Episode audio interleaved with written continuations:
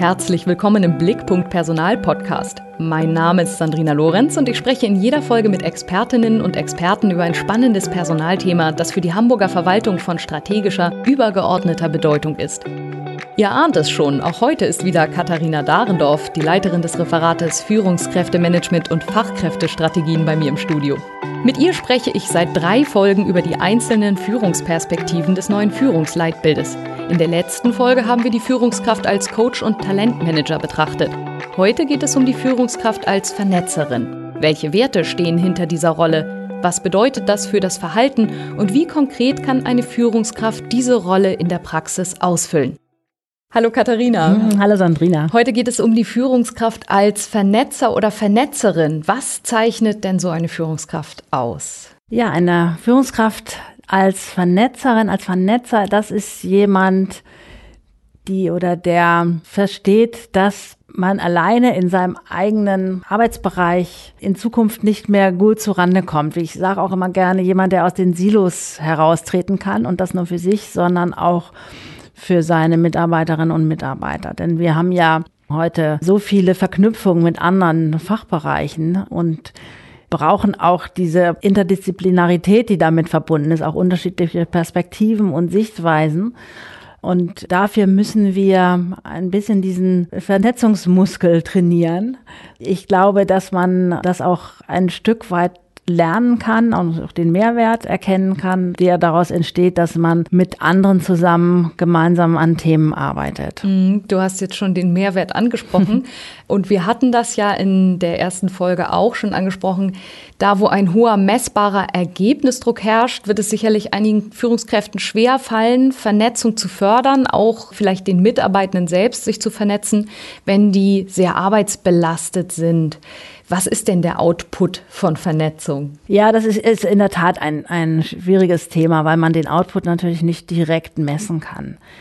Der entsteht ja dadurch, dass ich mehr verstehe, wie ticken andere andere Disziplinen, andere Abteilungen. Was haben die eigentlich für eine Kultur? Welche Instrumente nutzen die? Was kann ich dafür mitnehmen für mich? Wie kann ich auch vielleicht Dinge in meinem Arbeitsbereich anregen, die ich woanders beobachtet habe? Das sind ja so ganz kleine Impulse, die ich mitnehme. Und insofern tatsächlich nicht messbar, sondern es erfordert, wie vieles andere, auch eine Haltung, dass das sinnvoll ist. Und es ist ja nicht um jeden Preis sinnvoll. Also das muss man natürlich auch sagen. Es gibt natürlich Grenzen, wenn ich Menschen sehe, die sich immer gerne auf Veranstaltungen tummeln, die nicht zu ihrer eigenen Arbeit gehören, dann würde ich auch sagen, stopp mal, so ist es nicht gemeint. Das ist, glaube ich, eher ein Aushandlungsprozess, wenn man das beobachtet ich glaube, im kleinen verträglichen Maß ist das eine sehr, sehr große Bereicherung. Mhm. Nochmal ganz kurz einen Schritt zurück zur Klarstellung. Es geht ja darum, dass Führungskräfte sich selber vernetzen, aber mhm. auch ihre Mitarbeitenden. Genau, mhm. genau. Und warum wurde diese Rolle mit in das Führungsleitbild aufgenommen? Also würde es nicht auch ausreichen, wenn eine Führungskraft einer Vernetzung der Mitarbeitenden nicht aktiv im Wege steht? Also warum muss die Aufgabe der Führungskraft sein, aktiv zu vernetzen, so wie es hier formuliert ist?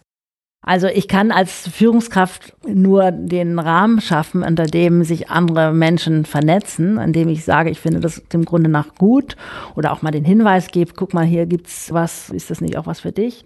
Vernetzen muss sich jeder selber und wer da keine Neigung zu hat. Ein Stück weit kann man das, wie gesagt, lernen, aber das vielleicht auch, hat dann auch seine Grenzen.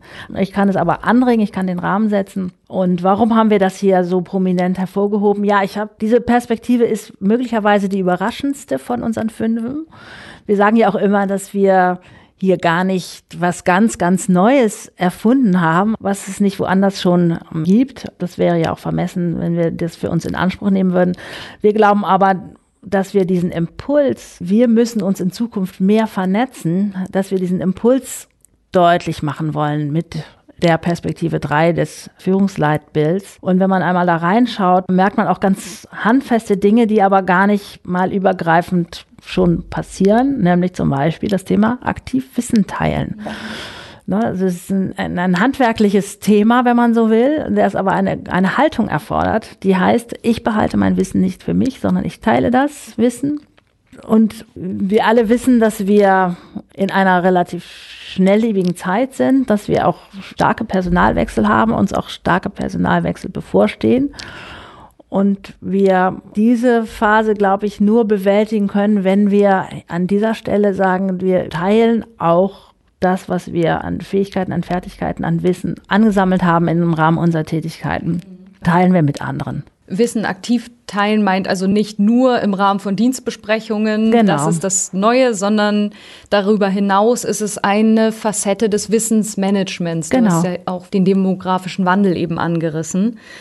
Und was du zu Anfang eben auch gesagt hast, das ist etwas, was jetzt nicht aktiv von der Führungskraft angestoßen wird, die Vernetzung der Mitarbeitenden, sondern den Rahmen schaffen. Und der Rest kann getrost auch in den Verantwortungsbereich der Mitarbeitenden übertragen werden. Also das ist ja korreliert ja mit der Rolle als Talentmanager und Coach Verantwortung zu delegieren, eure Verantwortung euch selbst zu vernetzen. Ja, wobei ich beim Thema Wissen teilen als Haltung, wie ich es ja bezeichnet habe, auch sagen würde, da habe ich schon als Führungskraft auch eine Vorbildfunktion. Also mein Wissen, was ich als Führungskraft vielleicht auch mehr habe als äh, meine Mitarbeitenden, weil ich in anderen Runden bin, das auch zu teilen und auch mein Fachwissen wenn es dann bei mir liegt, auch so zu teilen, dass es für andere zugänglich ist. Ich glaube, dass das auch, auch eine Vorbildfunktion natürlich für die Führungskraft, aber hier voranzugehen und nicht Dinge für sich zu behalten. Also soll nicht heißen, ich muss alles gleich ausplaudern, was ich erfahre, aber ich muss schon diese Haltung auch transportieren nach innen. Wir hatten ja bereits bei der Rolle der Führungskraft als Coach und Talentmanagerin darüber gesprochen, ob es einer Führungskraft überhaupt möglich ist, Konflikte zu klären. In dieser Führungsperspektive soll die Führungskraft nun Interessenkonflikte erkennen und klären. Wie kann denn das gelingen, wenn sie vielleicht selbst involviert ist? Kann das gelingen? Ich verstehe diesen Punkt so, dass ich in meiner Führungsrolle durchaus ja eine etwas andere Perspektive auf Interessenkonflikte haben kann. Es ist jetzt nicht zwingend gemeint, dass ich selber Konfliktpartner sein muss, sondern aus meiner Position heraus sehe ich vielleicht Konflikte aus einer anderen Perspektive, als die Mitarbeitende haben können. Und dann wäre es an mir, hier auch einen Hinweis zu geben, pass auf, hier lauert ein Fettnäpfchen. Das kann im Übrigen auch jemand anders aus dem Team sagen, wenn es so wäre. Da muss ich nicht unbedingt als Führungskraft, aber ich habe, glaube ich, doch noch mal eine andere Draufsicht und kann in diesem Sinne auch hier vielleicht klärend unterwegs sein. Also zusammenfassend, was macht die Führungskraft als Vernetzerin oder Vernetzer aus? Die Führungskraft als Vernetzerin, Vernetzer ist eine, die mit der Haltung ihren Mitarbeitenden begegnet, dass die Zusammenarbeit abgeben bedeutet. Abgeben von Wissen, aber auch abgeben von Kontakten, von Zusammenarbeiten und dass man im Gegenzug, könnte man es sagen, auch dadurch wieder Impulse von außen bekommt. Also auch hier ein, ein Geben und ein Nehmen.